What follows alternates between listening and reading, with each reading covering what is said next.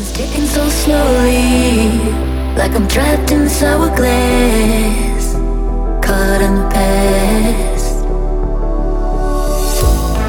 No regrets here, but every move that I make